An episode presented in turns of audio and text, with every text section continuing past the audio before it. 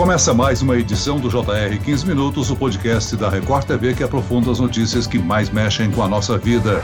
A temporada de cruzeiros retorna ao Brasil após a paralisação por conta da pandemia do novo coronavírus. Com as medidas sanitárias se flexibilizando, o setor que foi fortemente afetado pela pandemia busca recuperar o prejuízo e captar novos turistas. Será que durante a paralisação o setor se reinventou? E o que podemos esperar para o verão de 2022? Eu converso agora com o presidente da Associação Brasileira de Cruzeiros Marítimos, Marco Ferraz. Bem-vindo, Marco. Obrigado, Celso. Um prazer estar com vocês, com com seus ouvintes do JR 15 Minutos. Vamos falar um pouquinho sobre o que aconteceu nesses quase um ano e oito meses, né, que a gente está sem navios aqui no Brasil. E quem nos acompanha nessa entrevista é a repórter da Record TV na Baixada Santista, Fernanda Burger. Olá, Fernanda. Olá, Celso. Olá, Marco. É um prazer estar aqui com vocês. Olha, agora, né, gente, é oficial. O primeiro cruzeiro turístico saiu daqui do Porto de Santos na semana passada e já voltou para um novo embarque.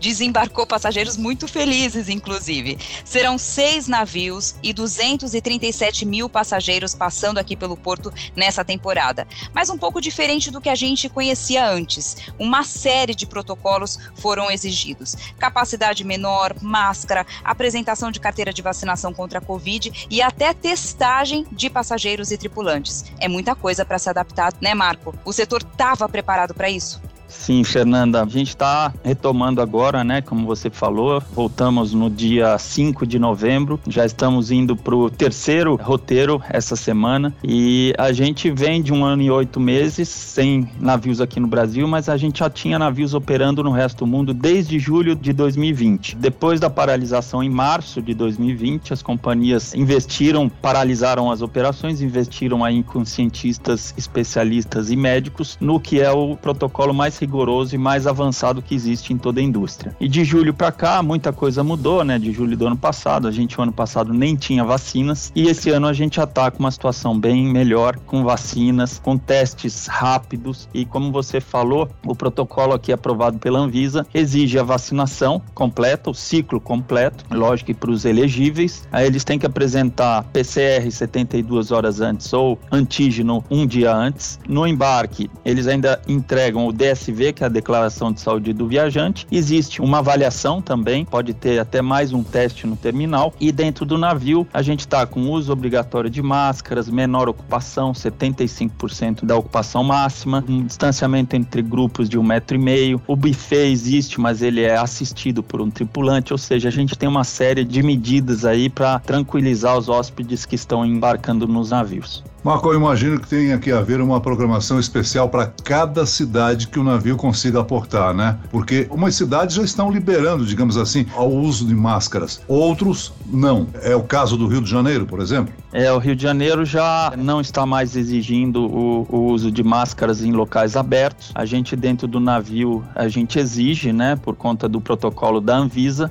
mas a gente respeita também o protocolo municipal.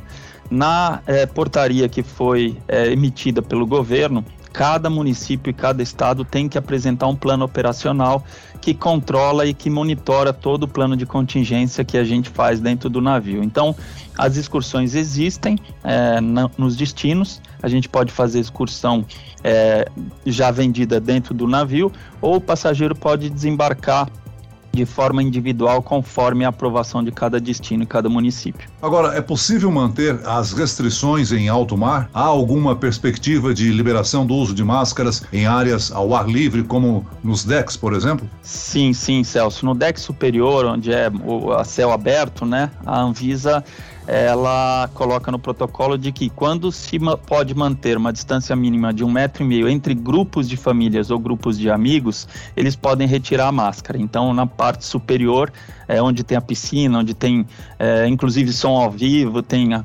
tem também uma pista de, de corrida, uma quadra poliesportiva, então eles podem retirar ali também. E lógico, quando estiverem bebendo ou comendo. Marco, nessa temporada o roteiro dos cruzeiros também teve que mudar. Só pode circular transatlântico dentro do Brasil. Agora, pode parar em todas as cidades onde houver escala? Está permitido? O passageiro pode descer, passear na cidade e retornar como era antes? Sim, Fernanda, a gente tinha roteiros para Argentina e Uruguai, né? A gente visitaria Montevideo, Punta del Leste e Buenos Aires, mas nessa primeira abertura para os navios de cruzeiros, os internacionais ficaram de fora. Todos os roteiros então foram adaptados para dentro do Brasil, os que não estavam fazendo Brasil, e a gente tem 14 destinos sendo visitados em sete estados. A gente vai do ponto mais ao sul de Porto Belo ao ponto mais ao nordeste aí de Fortaleza. E todas as cidades que apresentarem o plano operacional é, liberando o desembarque, a gente vai operar, mas a gente tem certeza que todas as 14 cidades estão liberando. Agora, Marco, a gente se lembra muito bem do começo da pandemia, quando um cruzeiro ficou retido por oito dias em Pernambuco, né, por suspeita de Covid-19. Marco, eu pergunto: no caso de um passageiro apresentar sintomas de Covid, quais são os procedimentos que serão adotados nessa situação? A gente aborda, depois de todos esses protocolos para embarque, uh, dentro do navio, pelo protocolo, a gente vai testar 10% de todas, todos os passageiros e todos os tripulantes todos os dias. Além disso, a tripulação ela é treinada para fazer o monitoramento de alguém que possa ter um, um, sintoma a bordo, além de avisos sonoros e todos, as, todos os banners e todos as, os avisos que a gente tem, tanto nas TVs como em todo o navio. Então, se alguém testa positivo, essa pessoa é isolada num deck separado, numa cabine específica com é, ar negativo, que, com toda a assistência do nosso é, hospital de bordo, com médicos preparados para isso. A gente aí procura os contatos que estiveram com essa pessoa, então a família é testada também, e os contatos que a gente pode identificar é, onde essa pessoa passou pela chave da cabine ou por é, um colar ou uma pulseira que alguns navios têm com um tipo de um GPS e a gente sabe onde essa pessoa esteve. Todos são testados e os positivos também são isolados. É, o, pelo protocolo, a gente é, trata, lógico, essa pessoa e essa pessoa vai ser desembarcada caso seja necessário é, fazer uma assistência em um hospital. A gente já tem uma rede privada de hospitais em, nos destinos onde essa pessoa é levada, ou se essa pessoa está assintomática e precisa fazer uma quarentena, a gente tem hotéis já conveniados para que essa quarentena aconteça. Se essa pessoa vive próximo do porto, ela assina um termo que ela vai continuar isolada na casa dela e ela está liberada para voltar para sua casa. São protocolos super rígidos, né, Marco? Até a tecnologia a serviço da segurança para garantir a saúde de todo mundo. Agora, Marco, me conta como foi a paralisação na pandemia. A gente sabe que o setor de turismo foi um dos mais afetados. Sem a temporada de transatlânticos no ano passado, que deveria encerrar esse ano, né, que foi cancelada justamente por causa da pandemia, quanto foi esse prejuízo? Dá para calcular? Olha, Fernanda, no dia 13 de março, quando voluntariamente a nossa entidade é, decidiu paralisar todas as uh, operações, os navios começaram a voltar para suas bases e a gente naquele dia tinha 500 e poucos mil cruzeiristas navegando e mais de 250 mil tripulantes. Então todo esse pessoal é, foi voltando. Você sabe que a gente enfrentou portos fechados, aeroportos fechados, países fechados. É, foi um trabalho enorme e aqui no Brasil, com certeza, a gente foi um exemplo para o resto do mundo. Porque não só a gente atendeu os navios que estavam na nossa costa, como a gente atendeu os navios que estavam na América do Sul e não podiam aportar nem na Argentina, nem no Uruguai, nem no Chile, que tinham fechado suas fronteiras. Então a gente atendeu com medicamentos, com alimentação, até com uma livre passagem do porto para o aeroporto para todo mundo voltar para suas casas. Então, além da falta de novas vendas, né, da gente poder é, não estar podendo vender os roteiros a partir desse dia, a gente teve também todo essa, esse fluxo de repatriação dos passageiros e tripulantes. Ah, as companhias aí tiveram que paralisar, na nossa entidade são mais de 260 navios, e esses navios parados, eles têm que manter um mínimo de tripulação para manter o navio rodando, né, e as certificações em dia. Então o prejuízo foi muito grande, a gente tem um impacto anual de 150 bilhões de dólares é, no ano 2019 e a gente ficando paralisado, a, a, gente gera um impacto negativo não só para as companhias, mas para os destinos. A gente não gera os empregos, né? Mais de 1 milhão e 100 mil empregos no mundo. E, ou seja, muita gente foi impactada com a nossa paralisação nesse ano. Então é uma temporada de retomada econômica. Será uma temporada um pouco menor, a gente sabe, menos navios, escalas. Mesmo assim, é possível recuperar o que foi perdido e em quanto tempo? Olha, esse ano em cabotagem, cabotagem é aquela operação que a gente diz que é só dentro do Brasil. São cinco navios é, a gente teria um total de mais de 500 mil leitos, mas pela diminuição da ocupação, a gente vai ter um total de 380 e poucos mil leitos úteis para serem vendidos. Mas durante a temporada pode ser, como aconteceu fora do país, que essa ocupação aumente um pouco. Mas nesse momento, 380 mil leitos. A gente vendeu na 1920 469 mil é, cruzeiristas. Então, a gente nessa temporada vai estar tá abaixo de 1920 mas é, a gente já tem a sinalização da próxima temporada com oito navios aqui no Brasil, navios grandes, e a gente acha que a gente ainda não recebeu todos os roteiros, mas deve passar de 600 mil leitos. Então, na temporada 22, 23, a gente consegue voltar ao que a gente foi é, no 19 20 até um pouco acima. Então estamos animados aí. O Marco, a gente já pode prever ou traçar uma expectativa de quantos profissionais retomam o seu emprego? Olha, cada navio, Celso, que a gente pode atrair para o Brasil, a gente gera em torno de 5 mil empregos. Não só os tripulantes brasileiros a bordo, quanto todo mundo em terra o agente de viagem, que é o nosso principal parceiro aí na venda dos roteiros, os receptivos nos destinos, taxistas, vans, é, saveiros. A gente tem um, uma comunidade muito grande que atende os navios de cruzeiros.